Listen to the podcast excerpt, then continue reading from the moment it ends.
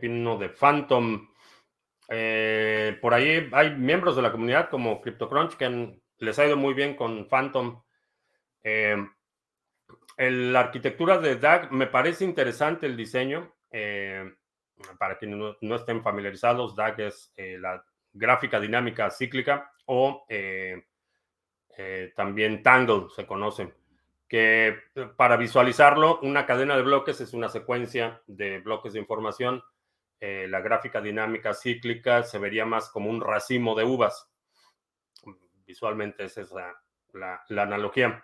Eh, en la gráfica dinámica cíclica o Tangle, cada, eh, no existen los bloques. Cada transacción es, una, es como un, una entidad sola, se propaga sola y se valida sola. Entonces, en general, los tiempos de sincronización son mucho más rápidos y la primera sincronización, la primera validación de cada transacción no es con toda la red. Hay un esquema de jerarquías eh, de transacciones anteriores y si una transacción muy vieja valida eh, eh, la nueva transacción, tiene una jerarquía mayor y después esa información, una vez verificada, se propaga al resto de la red. Entonces, la arquitectura me parece interesante. Lo que he visto en términos de seguridad es que todavía no estoy seguro que sea un mecanismo que ofrezca la seguridad, eh, un mecanismo de consenso, vaya, que ofrezca la seguridad que ofrece eh, Proof of Work. Eh, en mi opinión, todavía es experimental. ¿Qué opino de los NFTs? ¿Son únicos? en teoría sí, digamos que lo que es único es la firma. Eh, el token es lo que es único. La imagen que se supone que representa eh, ese token, no necesariamente. Eh, entonces es, es posible que tengas un token, un NFT muy, muy famoso o muy codiciado en Ethereum y que alguien más tome esa imagen y cree su propio NFT en cualquier otra red o que cree una copia en Ethereum. Lo que no pueden copiar es el código del token, pero la imagen puede ser copiada fácilmente. Buenas noticias con el pool. Ahora que todo está subiendo, también sube la delegación de nuestro pool de Ontology, que es el, el pool más reciente. Estaba checando hace un momento y Surprise, surprise, casi se duplicó el, el, número de delegaciones. En 24 horas tenemos ya 61.977 eh, ONT delegados en nuestro pool Sarga en Ontology. Si tienes Ontology y lo quieres delegar en nuestro pool, vamos a ver. aquí está el, el canal de Discord donde está toda la información sobre los pools que operamos.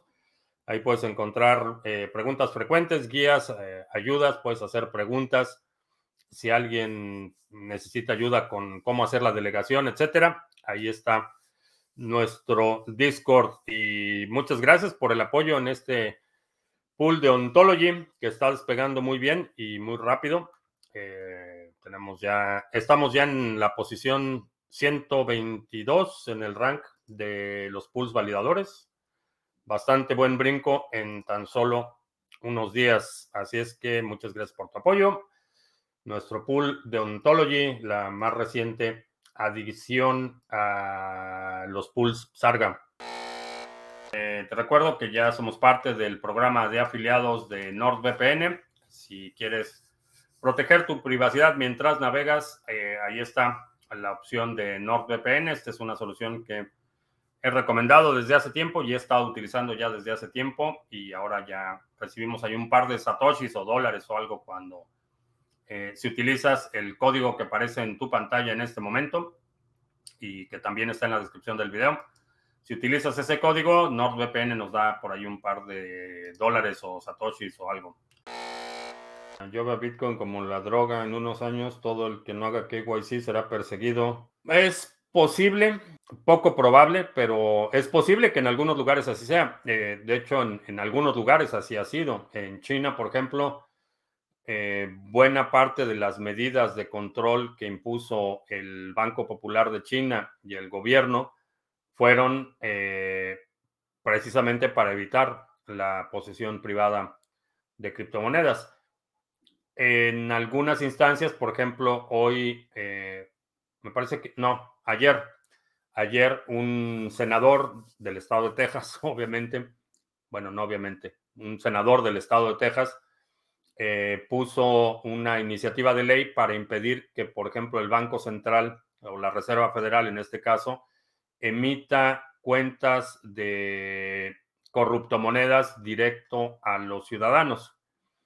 Eh, no, no, creo que vaya a prosperar la, iniciativa. Obviamente no se va a convertir en ley, pero es un indicio de la dinámica eh, que vamos a ver en los próximos años, por lo menos aquí.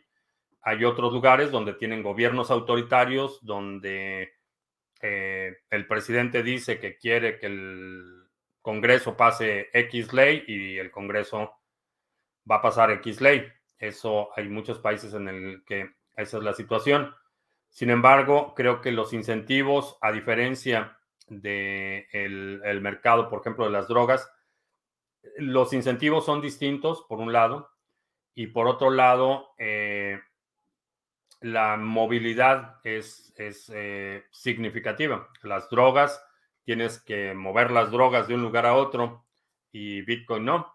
Bitcoin puedes interactuar con personas fuera de tu propia jurisdicción y no hay nadie que lo pueda impedir.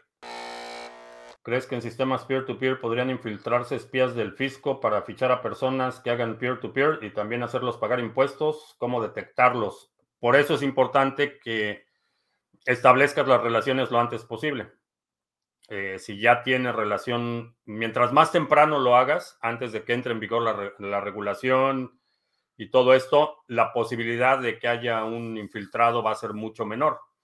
Eh, si tienes que empezar a buscar quién te dé liquidez cuando ya está la legislación en vigor y cuando ya se están organizando y ya están tratando de tapar hoyos y todo eso, mientras más te tardes en hacer esto, eh, la posibilidad de que haya ahí algún un espía o infiltrado va a ser mayor. Ahora, dependiendo de cómo hagas eh, tu operación y si eres cuidadoso, en el peor de los escenarios, si te cachan una transacción, digamos, eh, si por algún er, error cometes eh, o, llevas a cabo una transacción con un espía o con un informante, tu responsabilidad o digamos que tu riesgo se limita únicamente a esa transacción si eres cuidadoso, no a todas tus transacciones. Entonces, mientras más rápido lo hagas, mejor. Mientras más rápido tengas ese grupo de liquidez, eh, mejor. Ahora, eh, hay distintas escalas de liquidez. Por eso te preguntaba si tu necesidad son, no sé, 3 mil euros al mes o 5 mil euros al mes para tus gastos, es distinto que si tienes sus requerimientos de liquidez de 50 mil euros. Esa es, esa es la diferencia.